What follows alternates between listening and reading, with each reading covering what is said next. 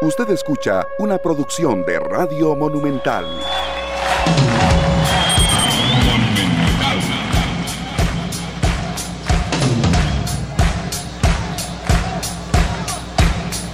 Mis sueños son, son dos. Yo- mi, mi primer sueño es jugar en el Mundial y el segundo es salir campeón.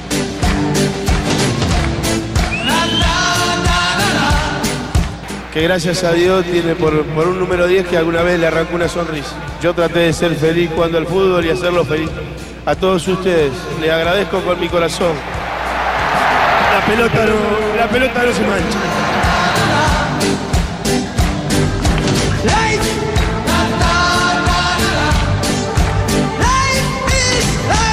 No quiero dramatizar, pero créeme que me cortaron las piernas. Me cortaron las piernas a mí, le cortaron las piernas a mi familia, a los que estaban al lado mío. Lo único que quiero que quede claro a los argentinos que, que no me drogué, que no corrí por la droga, corrí por el corazón y por la camiseta. En una villa nación fue deseo de Dios crecer y sobrevivir a la humilde expresión, enfrentar la adversidad con afán de ganarse a cada paso la vida. ¿A quién dedicas esta clasificación, este triunfo? A la, gente que, a, a los que no creímos en vos en su momento, eh, a la familia, a los bien, amigos, Está bien, a los que lo diga. equipos. Que lo diga porque yo tengo memoria, hermano. A los que no, al que no creyó, al que no creía, o a los que no creyeron, con perdón de las damas, que la chupen, que la sigan chupando. Ustedes me trataron como me trataron, sigan mamando.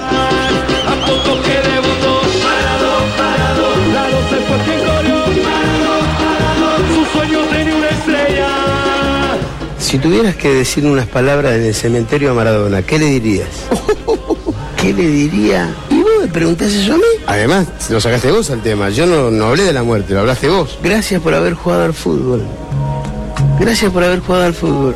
Porque es el, el deporte que me, que me dio más alegría, más libertad. Es como, como tocar el cielo con las manos. Gracias a la pelota. Sí, pondré una lápida. Gracias, gracias a la pelota. Para el número uno del mundo. ¡Te quiero, Diego! de Dios crecer y sobrevivir a la humilde expresión, enfrentar la adversidad con afán de ganarme a cada paso la vida.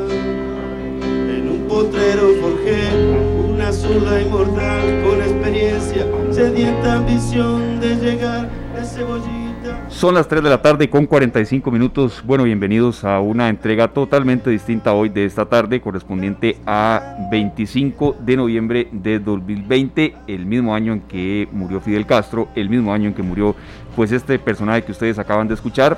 Y como era, con sus eh, declaraciones fuertes, con sus declaraciones llenas de humanismo, con sus declaraciones también candentes, el que no se guardaba nada, el que muchos eh, aseguran que será irreemplazable y eh, el que es Diego Maradona. De verdad, acá en esta tarde vamos a tocar temas que no son de fútbol. Hoy no vamos a hablar ni del golazo que metió contra Inglaterra, ni el gol con la mano, ni que jugó en vez de con un tobillo prácticamente con una sandía en Italia 90 debajo de la media, debajo de, de su media izquierda. Porque aquí eh, Marvin Ballesteros, Sergio Castro ya acá con nosotros y sobre todo pues eh, agradeciéndole a ustedes que estén eh, en la audiencia de Monumental, la radio de Costa Rica en esta tarde, queremos recordar pues la otra parte del Diego, eh, el que unió a los argentinos fuese como fuese su ideología, fuese cual fuese su equipo de fútbol, pero también tendremos un reporte precisamente desde Buenos Aires, donde ha sido una jornada totalmente emotiva, don Sergio, llena de dolor y sobre todo llena de mucho sentimiento. Claro que sí, buenas tardes Esteban, buenas tardes a Marvin Ballestero en los controles y a todos los que nos acompañan en el FM de Radio Monumental y en Canal 2 Costa Rica en Facebook. Nosotros este pues estamos ahorita experimentando un montón de emociones con Sí. respecto a, a la muerte de, de Diego Armando Maradona. Mucha gente lo amaba, mucha gente no. Sí. Eh, y se han hecho pues un montón de expresiones y un montón de, de- cuestiones de, que tienen que ver precisamente con esos sentimientos. Eh, gente que está feliz por esta situación, pero la mayoría está triste. Sí, la mayoría está triste, en serio, es, algo muy sentido, muy humano y de verdad eh, que ha golpeado eh, al pueblo argentino. De verdad que eh, hay una frase aquí que estamos recogiendo porque ya, ya vamos a hablar con un periodista que está precisamente en Argentina, precisamente en Buenos Aires y bueno, precisamente muy cerca del obelisco. Entonces creo que no hay nosotros que em, abusar mucho de serio porque a veces eh, personas con otros acentos y que están viviendo lo que se vive en otras situaciones tienen mucho que decir. Pero hay una frase con la que yo me quedo por acá, don Sergio, de Olé, es uno de los diarios más prestigiosos del mundo y ni se diga en materia deportiva. Eh, nos cortaron las piernas, Diego, recordamos aquella famosa frase eh, de Diego Armando Maradona, una de las principales que ustedes acá acaban de escuchar cuando él dijo de me cortaron las piernas. Ahora creo que eh, esa frase, nos cortaron las piernas, es la que muchísima gente dice y en Argentina, un país que vive a mil, ni lo dude, Claro, este, tenemos desde Argentina a don Matías Panza, que es un periodista que nos va a acompañar hoy en esta tarde, Esteban. Así es que le damos la bienvenida. Claro. Eh, no lo vamos a hacer esperar.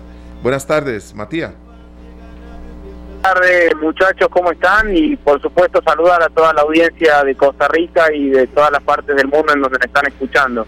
Claro que y los escuchaba a ustedes hablar y escuchaba también lo que decían y no hay más que emoción en las calles de Buenos Aires, emoción, eh, conmoción también porque Diego Armando Maradona representaba en gran parte al argentino.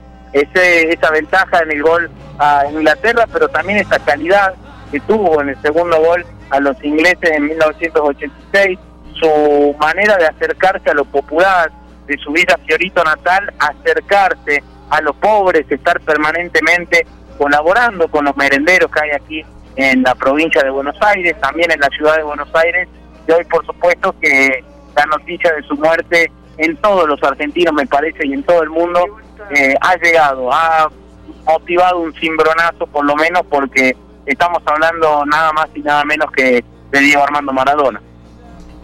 Sí, eh, Diego Armando Maradona que eh, sabemos el, el, frenesí que fue su vida, pero se nos fue muy joven, se nos fue a los 60 años y, duele mucho la, eh, a ver, que se haya sido, que haya sido de esa manera. Matías, para describir un poco lo que está pasando en estos momentos allá en Argentina, ¿dónde se encuentra usted? Sabemos que está, mm, ha dado vueltas hoy un periodista en Argentina, vea, en serio, la envidia evidentemente pues informativa, ¿verdad? Por supuesto, quiero que eso quede muy claro, pero el frenesí que se ha vivido por allá, Sergio, ha sido eh, total y queríamos un poco que Matías nos describiera cómo está la gente y en estos momentos cómo, cómo ha sido ese anochecer tan distinto allá.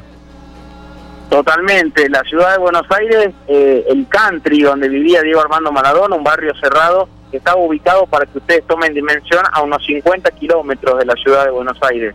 Hasta ahí estuvimos recién, hasta hace un momento allí, esperando la palabra del fiscal antes de que trasladen el cuerpo de Diego Armando Maradona a la morgue del Hospital San Fernando. Allí se va a realizar la autopsia, pero mientras tanto se empezaron a dar distintas muestras de solidaridad con la familia, también de conmoción de parte de muchos argentinos, de muchos fanáticos de Diego Armando Maradona, que por ejemplo se acercaron a la cancha de Argentinos Juniors, club que lo vio nacer, club en donde debutó Diego Armando Maradona en primera división, se acercaron a la cancha de Boca Juniors también, y en este momento yo me estoy dirigiendo, estoy muy cerca ya del obelisco, lugar emblemático si los hay en la ciudad de Buenos Aires, donde también justamente se están manifestando los hinchas, en donde lugar donde se han convocado y lugar que va a estar muy cerca del lugar en donde van a velar a Diego Armando Maradona, porque ustedes saben, y quizá no, y se los cuento, Diego Armando Maradona tenía una relación muy cercana con el presidente actual, con Alberto Fernández.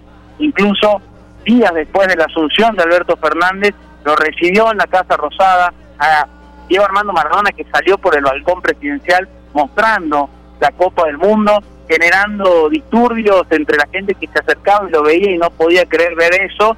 Mañana va a ser efectivamente velado en la Casa de Gobierno de Argentina, en la emblemática Casa Rosada, esto será a partir de mañana, se pondrá a disposición para él, porque estaban realizando refracción, eh, refacciones y van a habilitarla únicamente para que todos los fanáticos del pueblo argentino puedan mañana acercarse a darle el último adiós al astro más grande que tiene el fútbol argentino. Claro que sí, Matías. Sabemos que estos días, después de la intervención que él tuvo quirúrgica, pues eh, había mucha, eh, muchas eh, preguntas alrededor de la salud de Diego Armando.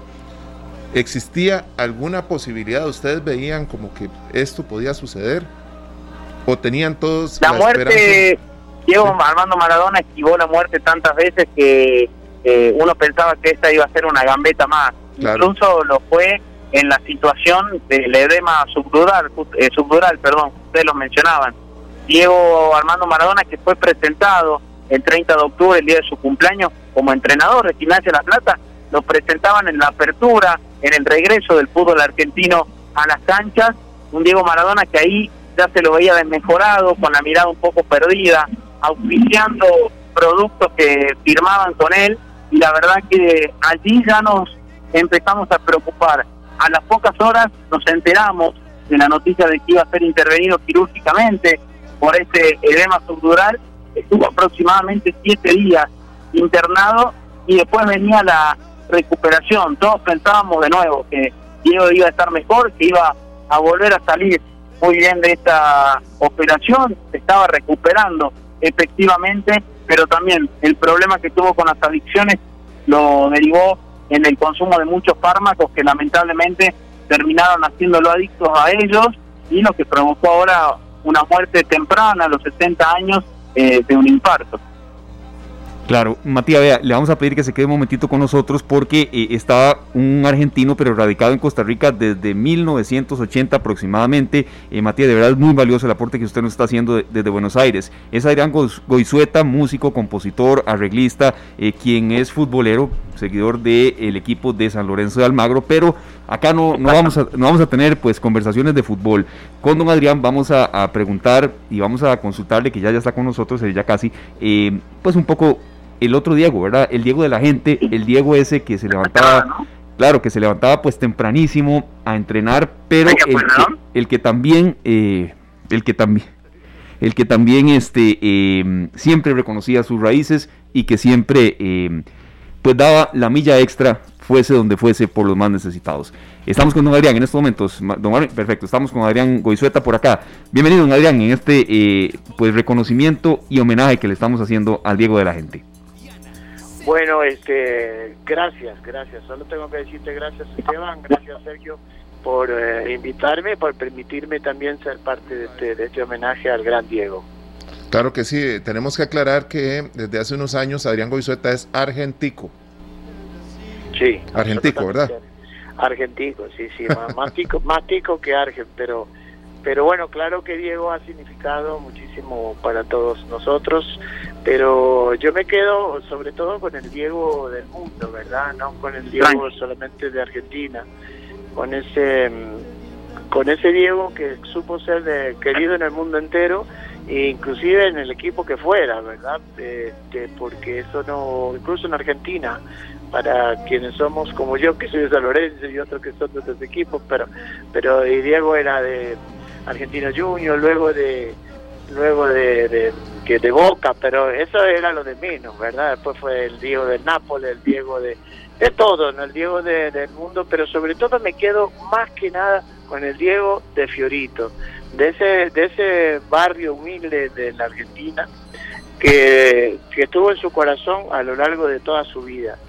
Eh, yo pienso y creo que en este momento eh, tan eh, doloroso que vivimos ante la partida temprana de Diego, este, yo, yo, yo creo que es momento de, reconocerle sus grandes valores, porque a lo largo de la, de la vida y bueno y también del periodismo internacional se han destacado muchos sus, sus grandes errores, que por supuesto que los tuvo, todos los tenemos, y se han centrado se han centrado tantas veces, por supuesto, en, en toda esa situación eh, eh, bueno, que no debió ser, que tenía que ver con drogas, que tenía que ver con alcohol, que tenía que ver con todas las cosas, pero pero yo yo creo que hay que destacar también todas las grandes virtudes de Maradona, que supo defender siempre su origen, siempre su identidad, que supo ser siempre consecuente con eh, los más necesitados, con la con la gente más carenciada, como lo fue él. Él nunca olvidó eso, él siguió siendo ese chico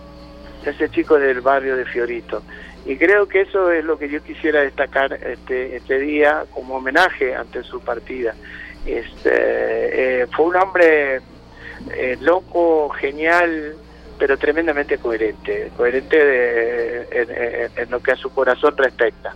Entonces, este, yo más bien les agradezco a ustedes que me hayan llamado para poder decir esto eh, y, recordar con todo el cariño y con toda la emoción a Diego.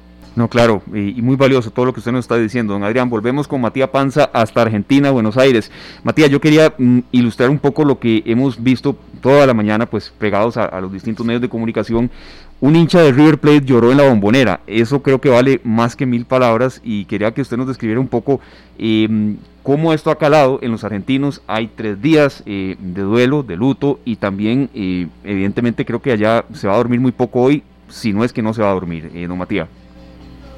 Sí, totalmente, y lo decía muy bien Adrián, no importa la camiseta de ningún equipo argentino, porque Diego Armando Maradona incluso superó eso, siendo eh, un jugador, ex jugador de Boca, habiendo sido también hincha reconocido de Boca Juniors, tuvo sus homenajes en vida ahora jugando en Gimnasia de Grima como entrenador de Gimnasia de Grima en La Plaza, donde claramente le hicieron un homenaje a cada estadio al que iba. Pasó en Córdoba con Talleres, pasó en Rosario con Newell, en distintos puntos de la Argentina donde iba Diego Armando Maradona, los estadios se rendían a sus pies y fue una demostración de amor que claramente lo pudo sentir y que lo pudo vivir él. Claro. Claramente, eh, ustedes lo dicen, un hincha de River llorando en la cancha de Boca por Maradona, solo lo puede hacer por Maradona.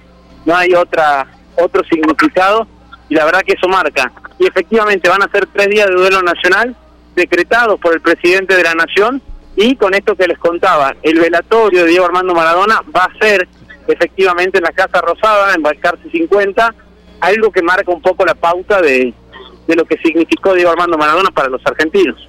Claro, eh, Matías, eso es eh, eh, lo que ustedes están viviendo, por supuesto, es, sumamente doloroso y, muy importante para la historia del fútbol y la, historia de Argentina también. Pero qué importante ha sido el paso de Diego Armando por otras ciudades, por ejemplo, el milagro de Maradona, que así le llaman allá en Nápoles, ¿verdad? Dice que enorgulleció a una ciudad y un equipo históricamente humillados por la mayor parte de su propio país y desató una pasión que durará siempre. Esto lo publica el ABC de España, lo publica hoy, eh, pues haciendo alusión al sufrimiento que se ve en las personas que transitan por las calles de Nápoles en este momento, Matías y, y Adrián. Qué grande un deportista dejemos de lado eh, la parte en la que todos los humanos nos equivocamos y, no todos tenemos una cámara que nos apunte cuando estamos cometiendo errores. Exactamente. ¿Verdad? No, debe ser fácil ser una persona con los focos siempre alumbrando a la cara eh, para lo bueno y principalmente para muchos para lo malo. Así es que descansa en paz, Diego Armando. ¿Y qué piensan? Vamos primero con Matías, que está allá en, en Argentina. ¿Qué piensa de esta reacción del pueblo napolitano? Yo creo que es una reacción esperable, ustedes lo decían. Además, es un poco verse reflejado él en un pueblo pobre que es el sur de Italia, un pueblo napolitano que más allá del color de la camiseta y del juego Diego Armando Maradona pudo disfrutar del mejor Diego, porque la verdad que era un Diego que venía de ser campeón en Inglaterra, eh, con Argentina frente en el Mundial del 86, un Diego que jugaba muy bien al fútbol y que lo sacó campeón de torneos realmente que antes eran inalcanzables para el club de, de Napoli. No solo fue Napoli, lo decían ustedes, en Barcelona también, en Sevilla también, incluso en México, donde tuvo un paso hace poco como entrenador, también el homenaje fue evidente. Es un poco y marca un poco lo que fue Diego Armando Maradona para el mundo. Perfecto, Matías, de verdad le agradecemos muchísimo em, el reporte. Usted está en Buenos Aires, Argentina. ¿En qué, en qué eh, localidad exacta? No sé si cerca de Bransen o qué nos puede ilustrar un poco más, porque eh, Dave, la verdad es, el epicentro de la noticia en estos momentos y tenerlo a usted es un privilegio. Nosotros estuvimos hasta hace un minuto en la localidad de Benavides, donde efectivamente murió Diego Armando Maradona, en el country, en el barrio privado San Andrés. Y ahora les cuento que estamos llegando ya al obelisco donde también se han congregado cientos de argentinos para poder despedir de alguna manera simbólica a Diego antes de que sea eh, el velatorio que ocurrirá mañana en la Casa Rosada. Perfecto. Siete de la noche con dos minutos allá en Argentina, si no me equivoco, Matías, ¿verdad? Son... Son las, sí, las 7 de PM, 19 de, 19 de la tarde, 7 de la tarde. Bueno, un abrazo solidario, de verdad, Matías, y muchísimas gracias por haber eh, tenido este contacto con nosotros por parte de Sergio y un servidor Esteban, Marvin en cabina. Eh, Muchas gracias, Matías. No, gracias a ustedes y un, un, abrazo grande al pueblo tico. Igualmente, un fuerte abrazo a la distancia. Claro. Eh, se, continuamos acá con don Adrián Goizueta, este, amigo de la casa, querido, un músico respetado. Creo, Adrián, que tus palabras son muy importantes para nosotros para poder entender, porque a pesar de que Diego Armando es un ídolo para muchos en el mundo entero, el significado que tiene para un argentino es otro, completamente distinto. Supera todo lo que uno puede pensar y puede admirar a, este grande del fútbol. Adrián. Sí, sí. Eh, eh, quiero rescatar primero, Sergio, de manera particular, las palabras que, recién eh, pronunciaste antes de, darle el pase a, Matías, a quien también le mando un gran abrazo, este, allá hasta la Argentina. Y, es eso de cuando dijiste que quien resiste una vida entera con todos los focos sobre, sobre vos y todas las cámaras encendidas y todos los micrófonos puestos para cada cosa que, que, que hizo Diego, ¿verdad? O sea, Diego no tuvo descanso de eh, un minuto, siempre fue tan mediático que, que mm, qué difícil, como bien dijiste acertadísimamente, eh, que uno tuviera que, estar bajo esa lupa eh, permanentemente. creo que no resistimos ninguno esa lupa. y, y, bueno, el caso de Diego, por supuesto que no. Y me parece que en determinado, en determinado momento, porque siempre fue así su vida, él empezó también como a jugar con eso mismo, ¿no? Entonces pues, de hacer unos videos bailando y haciendo, otro tipo de cosas, pero, bueno, pero, pero sin duda respondiendo a tu pregunta, respondiendo a la pregunta de ustedes, que tiene que ver cómo, cómo, cómo se siente, digamos, desde la argentinidad, digamos, ¿no? Yo, por supuesto, como bien señalás, yo soy argentino, y soy eh, he vivido más años acá en este país maravilloso que es mi país que es el país que habito y que es el país que quiero donde donde donde bueno también quiero mucho mi país natal. Pero sí entiendo perfectamente mi país natal. Puedo contarles que hoy mi madre me llamó que estaba escuchando mi nuevo disco pero dice estaba tan emocionada con tu nuevo disco y en el medio escucho que se murió Maradona y mi mamá estaba llorando verdad o sea esto esto significa este para para para el pueblo argentino. Mi madre, una mujer mayor, una mujer tremendamente lúcida, pero, mayor, eh, tuvo, tiene, tuvo un sentimiento de, tanta tristeza frente a esta partida de, del Diego Maradona, porque él fue mucho más que sus goles, él fue mucho más que fue mucho más que todas sus las jugadas que, que le hizo a la vida. Fue, como decíamos recién, un tipo del lado del lado de, los humildes y esto incluso ahora que ustedes estaban hablando del Nápoles no y, incluso hoy hablamos un poco con eh, con Esteban, con vos Esteban por teléfono que sos un experto del fútbol italiano. Y yo te decía que qué maravilla como él se identificó con el Nápoles verdad porque con el equipo del sur con el equipo que bueno que los que conocemos Italia sabemos lo que significa este, el equipo de Nápoles, no digamos, frente a las ofertas que él tenía de, Berlusconi, ¿verdad? Y de, vamos para el norte, y, pero ese era Diego, ¿verdad? También, también estuvo en el Sevilla, no olvidemos, en el sur también de España, ¿verdad? Bueno, por ejemplo, don Adrián, disculpe que le interrumpa, pero por ejemplo en el estadio de Nápoles va a cambiar su nombre, se va a llamar Diego Armando Maradona, imagínese, ¿verdad? El, que, un estadio lleve el nombre de un jugador extranjero, ¿verdad? qué maravilla. Y en Italia. En Italia. Qué maravilla, qué maravilla. Eh, Adrián, te voy a contar y voy a confesar acá que he atajado las lágrimas todo el día. Sí, sí. Las he atajado. Porque aquí yo no sé si, si tanta gente que ha, que ha podido pues eh, pronunciar cosas eh, que tienen que ver con odio y con, con cosas que, que, pienso que cuando alguien fallece que no, no, no me afecta a mí, pues yo lo que hago es que dejo pasar eh, la, noticia, no, no me manifiesto eh, para hablar mal de alguien que no tiene cómo defenderse ni siquiera por las redes sociales, ¿verdad? Pero lo que más me duele a mí es que si Diego Armando Maradona recién cumpliendo 60 años, no tiene un mes de haber cumplido 60 años, lo estaban presentando como el nuevo entrenador de, de un equipo que, un nuevo reto que él asume, ¿cuántas veces Diego Armando Maradona se puso los zapatos y se levantó de su cama y dijo, hoy paro, hoy dejo atrás todo, hoy empiezo de nuevo. ¿Cuántas veces un ser humano en medio de esta situación de salud que él tenía dijo, yo puedo, yo quiero, voy? Y hace menos de un mes estaba presentando como entrenador. Yo creo que somos muy injustos cuando señalamos a alguien que probablemente está luchando una batalla tan dura que no tenemos ni la más mínima idea. Qué lindo, qué hermoso eso que decís. Me emociona a mí también, la verdad me, me, me, hace lagrimear a mí, porque es tan, tan, tan cierto. Y por otro lado, ¿quiénes somos para juzgar, verdad? Una sociedad que es tan juzgadora, ¿no? Y, también hay que decirlo, digo, yo sé que es, polémico y difícil, pero tenemos tanta, tantos juzgadores, ¿no? ¿Quién, quién es quién para, para hacerlo, ¿no? Eh, me parece que, que uno debe entender, debe entender que, que bueno, que él padeció de, de, montón de cosas, como si vos, si tuvo la, esa fortaleza cada mañana de, decir empiezo de vuelta y voy para adelante.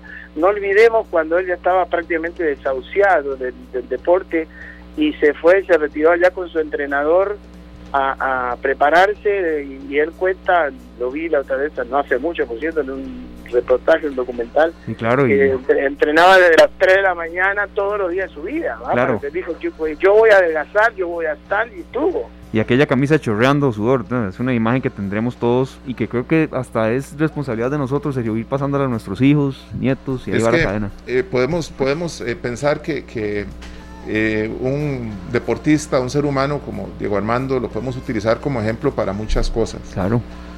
Pero qué importante sería poner el ejemplo que a pesar de todo, no se rindió. No. O sea, salió del estadio donde lo estaban presentando para que lo operaran. Y ahí seguía entrenando, ¿verdad? Y, y, a pesar de eso, los fans lo estaban esperando como entrenador, que regresara. Yo creo que hay, hay un tema con, con las adicciones, Adrián que lo único que yo pido es no caer en una. Sí. Sí, claro. Sí, Porque no todos los que van en caída libre tienen tiempo de abrir el paracaídas. Sí, sí, sí, sí. sí.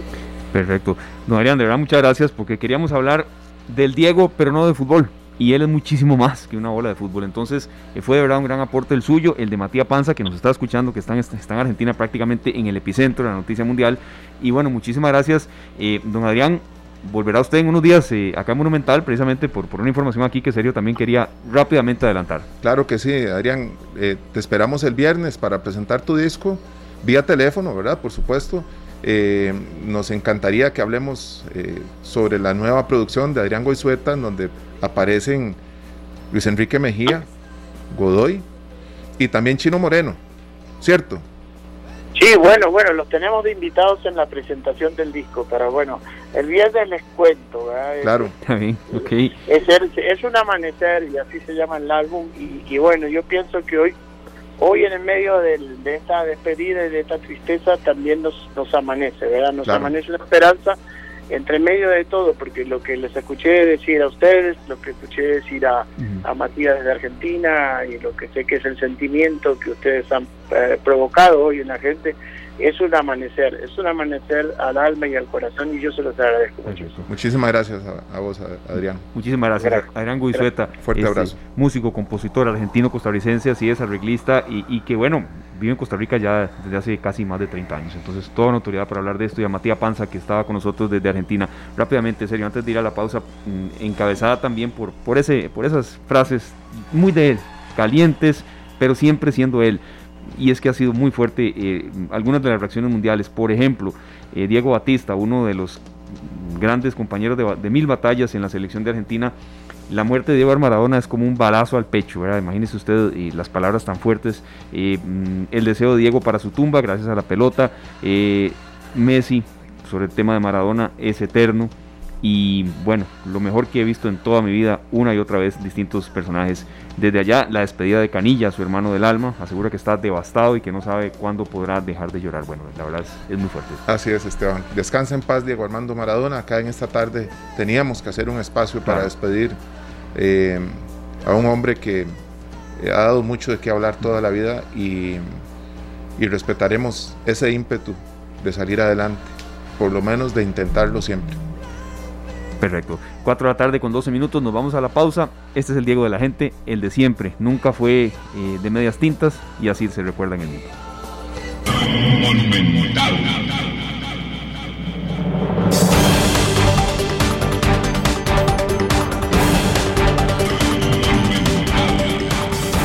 Las 4 de la tarde con 20 minutos pasamos a otras informaciones, otro ámbito también de noticias y bueno, en Costa Rica qué está sucediendo y sobre todo qué se está preparando para la tercera emisión de Noticias Monumental. Hoy va en horario normal de 7 a 8 de la noche y ya con nosotros Juan Enrique Soto del equipo de Noticias Monumental. ¿Qué tal eh, Juan Enrique? Y el abrazo para Karina Porras que sabemos que está cumpliendo años y ya llegamos Sergio y yo por qué. ¿Cómo está Juan Enrique? ¿Qué tal Esteban, Sergio? Bueno, les tengo una muy mala noticia y es que Karina se comió todo el que, que ni siquiera repartió. Qué barbaridad. Bueno, buen provecho y feliz cumpleaños a Karina. sí, está celebrando su cumpleaños. Muchas gracias compañeros. Eh, sí, hacer una, un repaso de las informaciones que han surgido en horas de la tarde, incluso información que está en desarrollo en este momento en el país.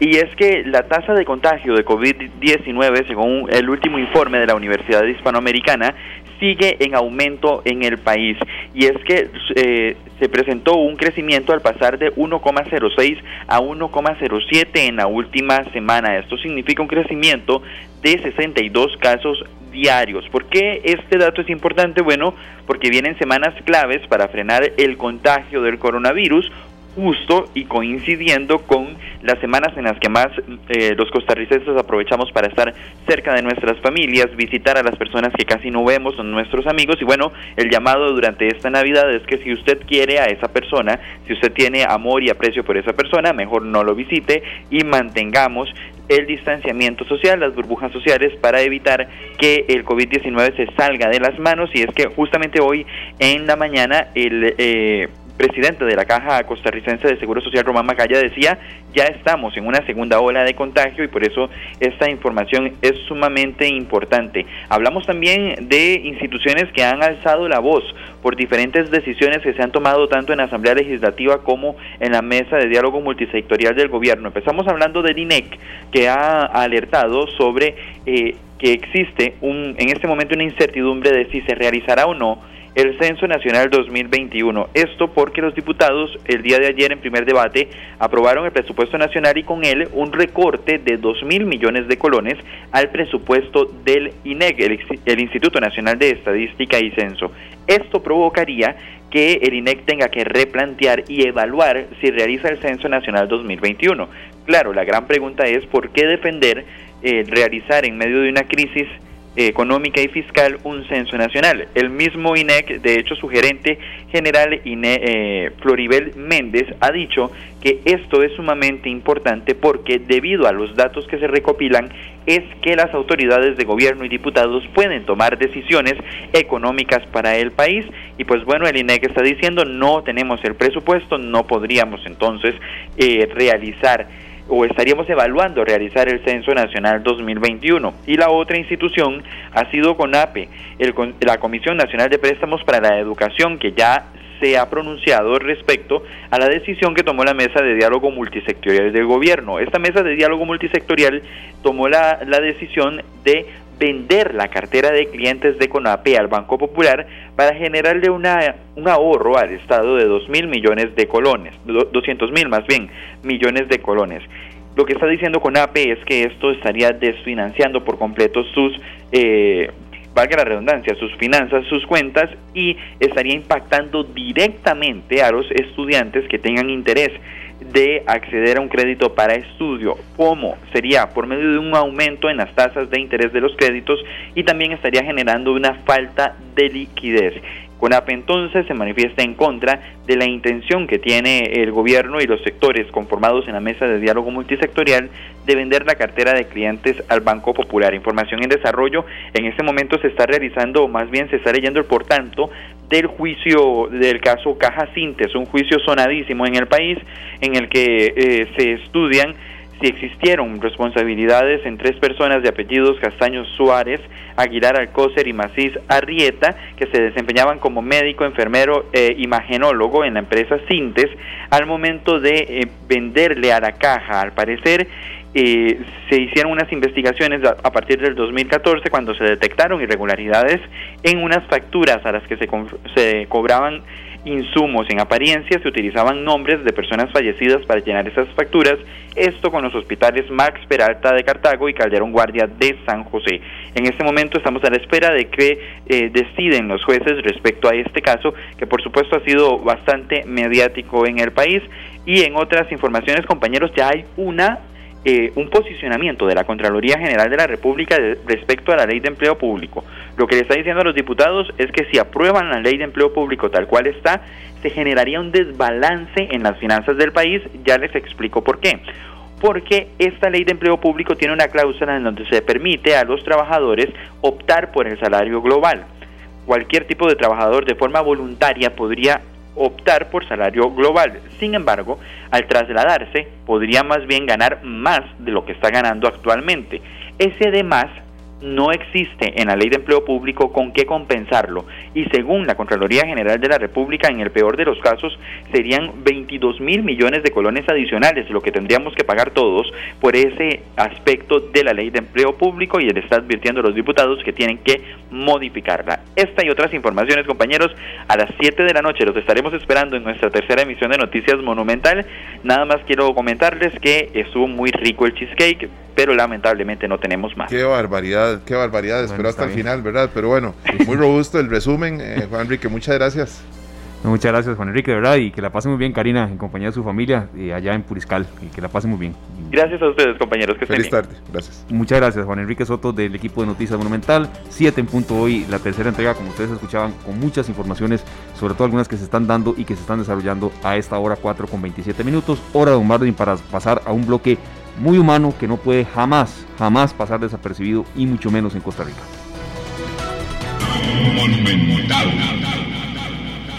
Esta vez no escucharás mi voz. Esta vez solo a través del viento. Prometo en sueños ir a decirte Yo no soy el despojo que quedó. Hoy es 25 de noviembre, Sergio, y todas las personas que están con nosotros en este programa, la verdad, tan lleno de vértigo que hemos tenido hoy, y em, los que están con nosotros en www.monumental.co.cr, en la señal en Facebook, Canal 2 Costa Rica, en el perfil.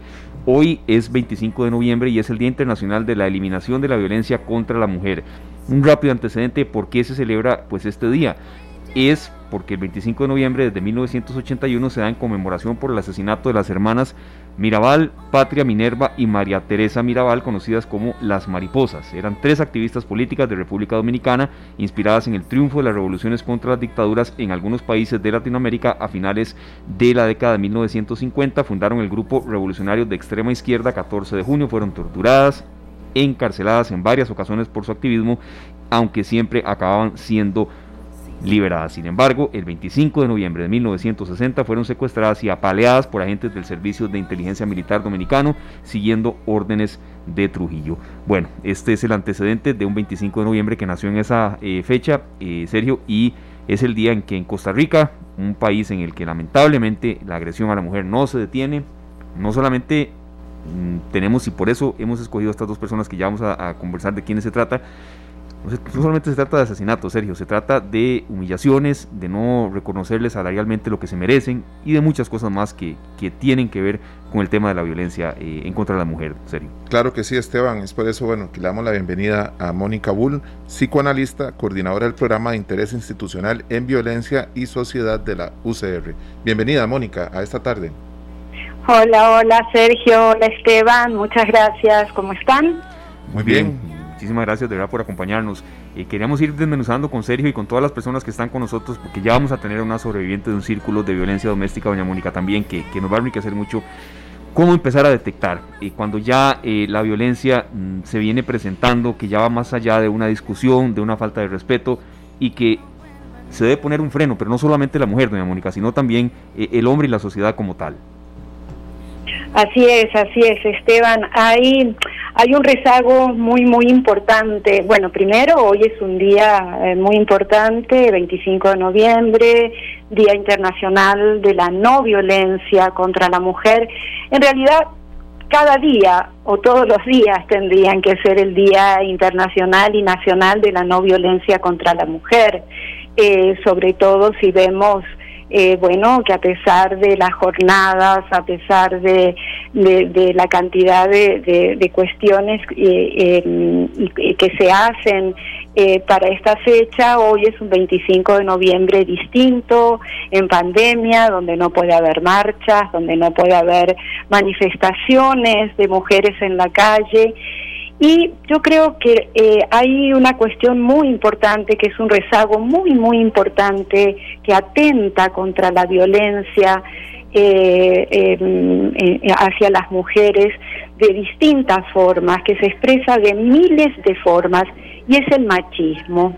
El machismo podríamos decir que designa una de las formas más frecuentes en el lazo social y que implica un vínculo entre alguien que encarna un lugar de sujeto, pero el otro o la otra es un objeto, es un objeto, una propiedad privada y como objeto es susceptible de ser usada, abusada, de ejercer poder, dominio, maltrato, desde lo más simbólico o desde los gritos, acosos, mentiras, hay, hay, hay hombres que son mentirosos profesionales, existe la mentira, eh, el cinismo, la canallada en el vínculo, lo que Lacan define, psicoanalista, como canallada, hasta el feminicidio, que es la forma de violencia más cruel, eh, más, más extrema, digamos, en,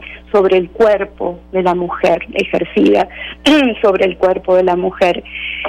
Pero hay muchas otras situaciones, también está la criminalización que hacen a veces los medios cuando hay, cuando dicen, bueno, andaba vestida de tal manera, eh, o, o de alguna manera como que esa mujer algo hizo donde se buscó la violencia. Para provocar eso.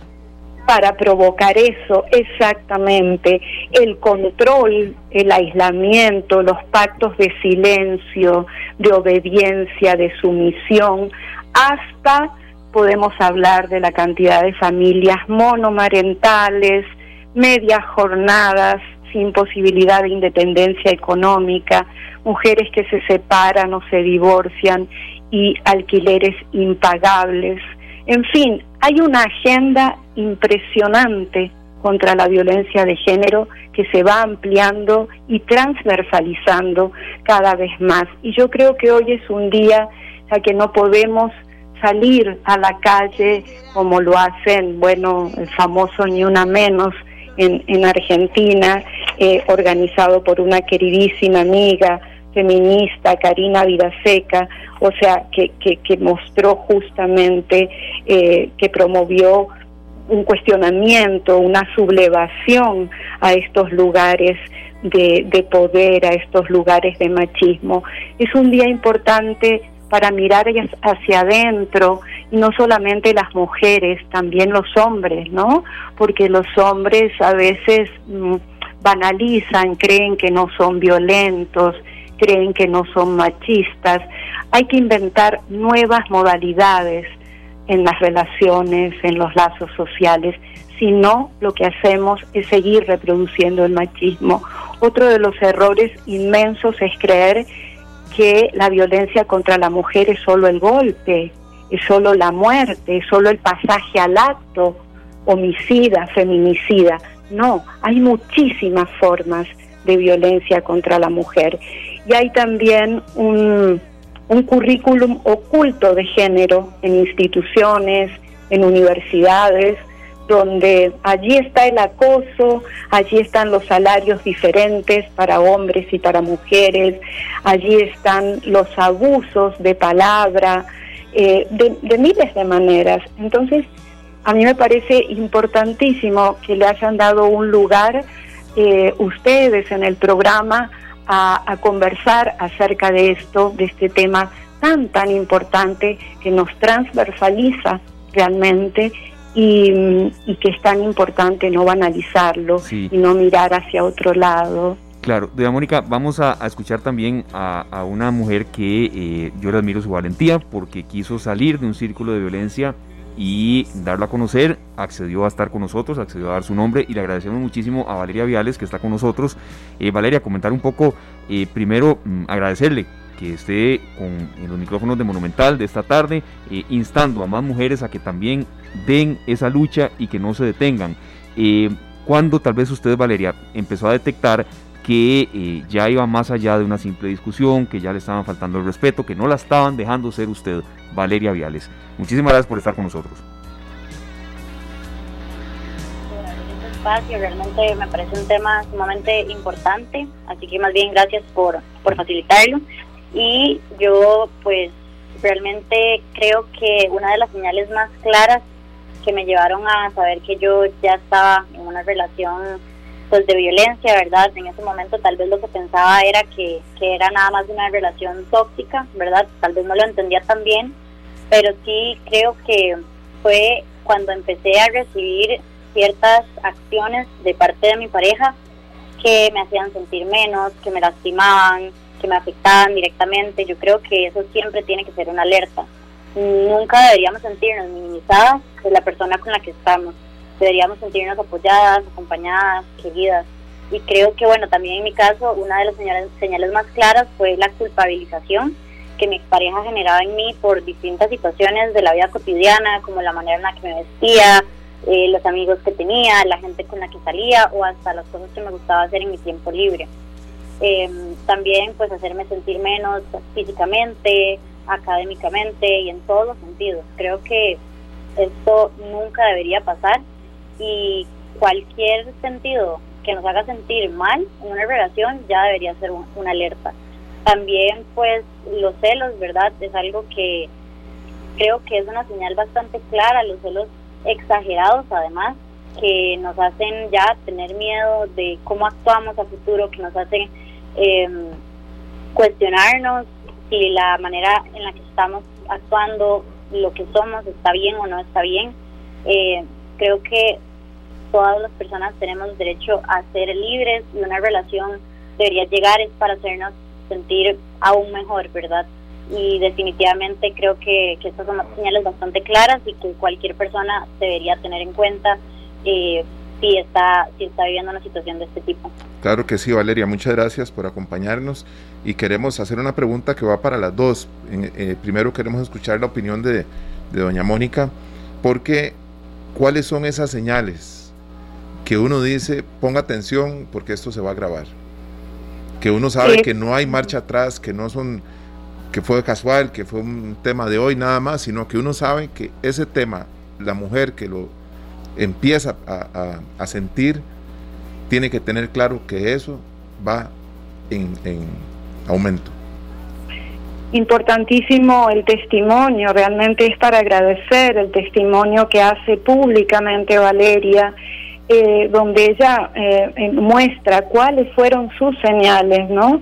O sea, sus señales fueron, en primer lugar, el sufrimiento, el sufrimiento. La pregunta que cabría hacerse ahí es cómo tramitó o cómo tramita Valeria o cualquier, o cualquier otra mujer, eh, o cómo tramitamos las mujeres el sufrimiento que, que nos causan, el sufrimiento que, que, implica sentirse menos, sentirse vulnerabilizada, sentirse celada, sentirse minimizada, sentir que, que no cabe en, en, la talla o en el cuerpo que tiene que tener, que habla demasiado duro o demasiado bajo, que no se ría porque provoca.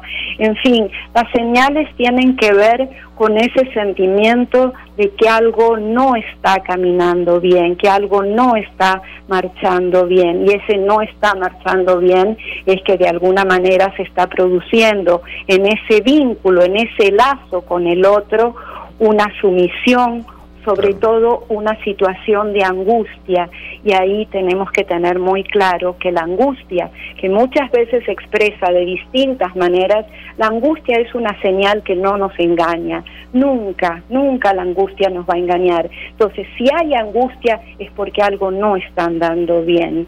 Y, y bueno, ahí tanto lo dice Valeria como lo escucho yo en los analizantes, en los pacientes que escucho, eh, en la clínica eh, cotidiana, en amigas, eh, esa señal de angustia eh, que se puede convertir en miedo, en, en miedo en, en distintas situaciones, ¿no?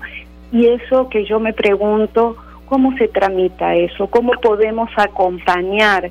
Porque a quién estamos dejando sufrir, a quién estamos dejando o haciendo sufrir en, en todos esos actos que parecen chiquititos, que parecen no tan importantes, eh, pero cuánto, a quién y cuánto estamos permitiendo el dolor en, en ese silenciamiento, en ese no ponerle voz eh, a todo lo que está generando desde el otro lado.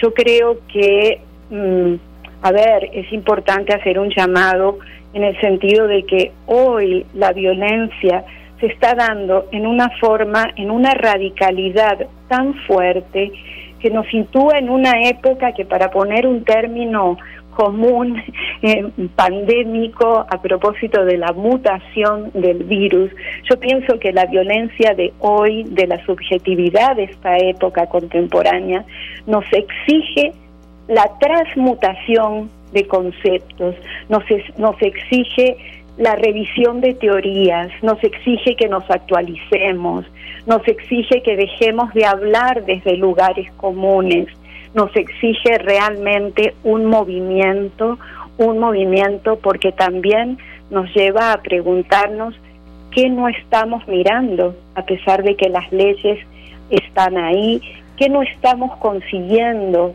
con, a pesar de tener estas leyes, por qué hay tanto feminicidio, por qué hay tanta violencia, por qué hay tanta radicalidad. Hay, hay algo que no se está viendo. Como dice otra querida amiga transfeminista, filósofa mexicana, em, con quien tengo una amistad intergeneracional, porque es una persona muy joven, pero es impresionante todo lo que ella está trabajando y aportando en este campo.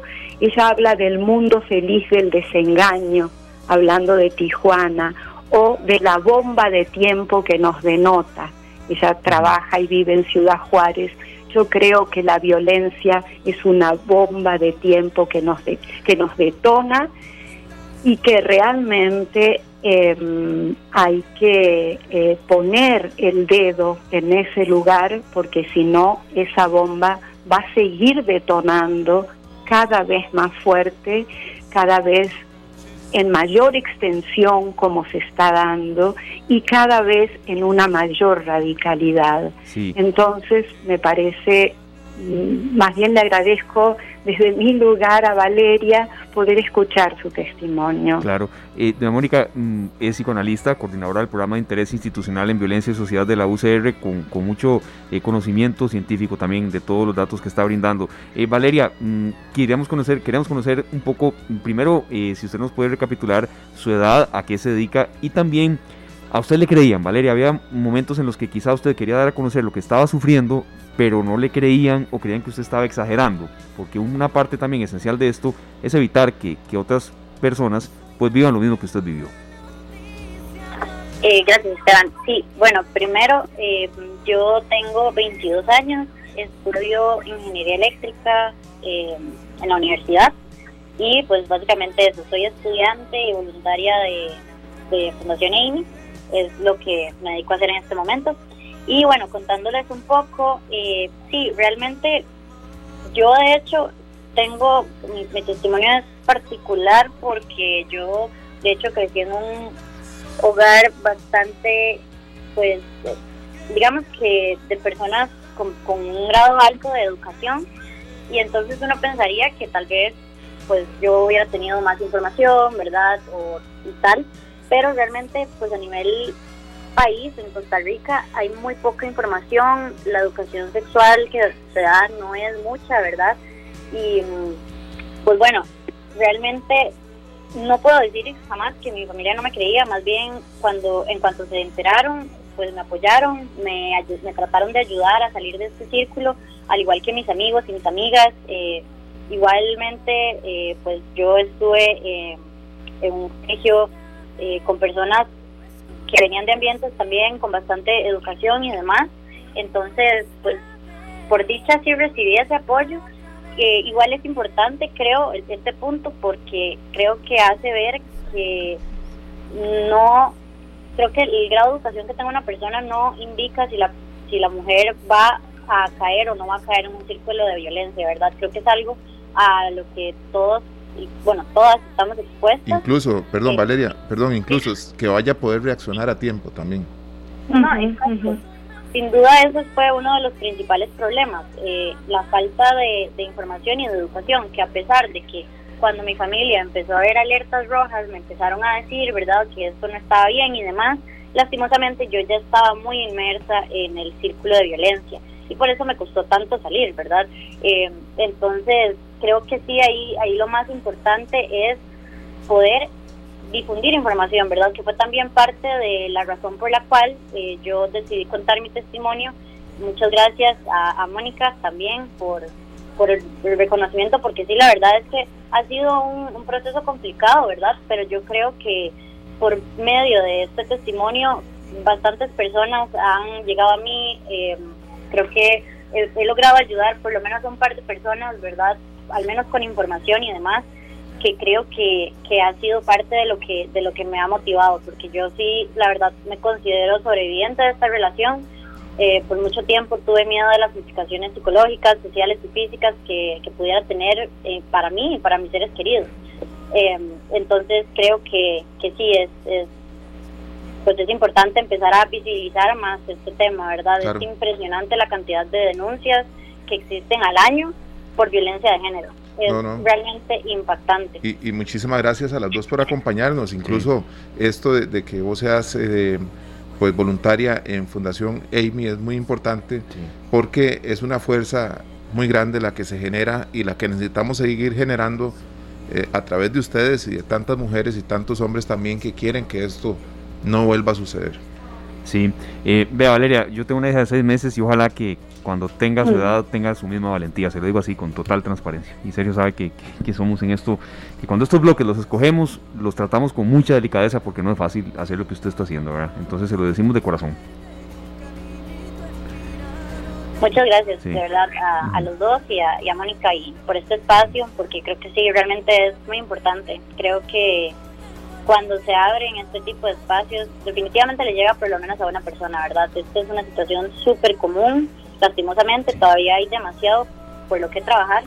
Y entonces, pues gracias a ustedes por abrir este espacio y, por dejarme estar acá. Igualmente, muchas gracias. Y a seguir luchando por las demás mujeres. Gracias a Valeria. Y nos despedimos también, doña Mónica, agradeciéndole muchísimo eh, que nos acompañara. Queremos una reflexión, Esteban, para todos nuestros oyentes, ¿verdad? Por supuesto. Que sepan que, que tienen eh, lugares a donde acudir, porque es muy importante, doña Mónica. Exactamente, exactamente. Muchas gracias a ustedes por este espacio, por, por abrir el tema y, bueno, un poco la reflexión es que la violencia sigue, que hay cantidad de mujeres que continúan sin poder escapar de ella, que el mal, el malestar, el malestar en el vínculo y en el lazo con el otro sigue y eh, que me parece importantísimo tener voz, a poder acceder a la voz para, de la forma en que sea, resistirse, hacer resistencia, sublevarse, denunciar, testimoniar, salirse, dejar, dejar caer una relación si en esa relación eh, hay índice de violencia o de maltrato. Así es que, eh, bueno, creo que, que, la vida de las mujeres eh, vale, vale de todas las mujeres, ¿no? De absolutamente todas las mujeres. Y en ese sentido me parece muy importante poder decir basta, basta, basta con mayúsculas a todas las violencias para poder construir desde otro lugar, desde otro lugar, no sé, un mundo amoroso de cooperación, pero de construcción colectiva, desde un lugar que no sea el lugar del machismo que reproduce eh, la violencia contra la mujer. Perfecto, doña Mónica, de verdad muchas gracias. El tema lo volveremos a tocar y eh, más adelante. Muchísimas gracias, Mónica Gracias a ustedes. Un fuerte abrazo. Un fuerte abrazo para Mónica. Un abrazo, un abrazo grande. Claro, igualmente, Chao. gracias. Para Chao. Mónica Bull, psicoanalista, coordinadora del programa de interés institucional en violencia y sociedad de la Universidad de Costa Rica, y Valeria Gales, de 22 años, sobreviviente de un círculo de violencia doméstica, que tuvo la valentía de salir adelante y de compartir pues eh, este, este testimonio. Claro que sí, Esteban, son las 4 y 50. Vamos a un corte comercial y ya regresamos para Así despedir es. esta tarde. Muchísimas gracias por estar con nosotros. Las 4 de la tarde con 57 minutos nos vamos. Eh, De verdad, muchas gracias por haber estado con nosotros hoy en un programa. eh, creo que tuvo muchísimo, Sergio, muchísima variedad y sobre todo mucho humanismo. Es uno de los programas, creo, en los que tenemos de estar por acá y con esta tarde, ya casi irrumbándonos a los nueve meses, eh, mm, lleno de humanismo, de sentimiento Claro humano sí. y sobre todo de actualidad. Por supuesto, Esteban, ha sido un programa muy especial, eh, con información muy importante. Le agradecemos de nuevo a Valeria Viales y a doña Mónica Bull por acompañarnos con este bloque y también en, en principio del programa a Matías Panza desde Buenos Aires, Argentina y Adrián Goizueta. Así Nos es. despedimos con una canción para, para que hagamos más conciencia cada día, Esteban, una canción de Gloria Trevi que se llama Ellas Soy Yo. Perfecto, una canción totalmente adecuada con la celebración de este 25 de noviembre y sobre todo eh, entender que eh, basta ya de violencia en contra de la mujer. Nos vamos, que la pasen muy bien, feliz tarde para todos, vienen todos los compañeros de Pelando el Ojo y nos reencontramos mañana al ser en punto 3 de la tarde con 30 minutos. Gracias a Pablo Díaz, gracias a Marvin Ballestero, a todos los compañeros de Canal 2, Sergio Y a Chelita también. que por supuesto a. Chelita que ya está por acá y este también dándonos siempre asistencia muy oportuna y muy valiosa, ¿verdad Sergio? Feliz tarde, muchas gracias. Que la pasen muy bien. Este programa fue una producción de Radio Monumental.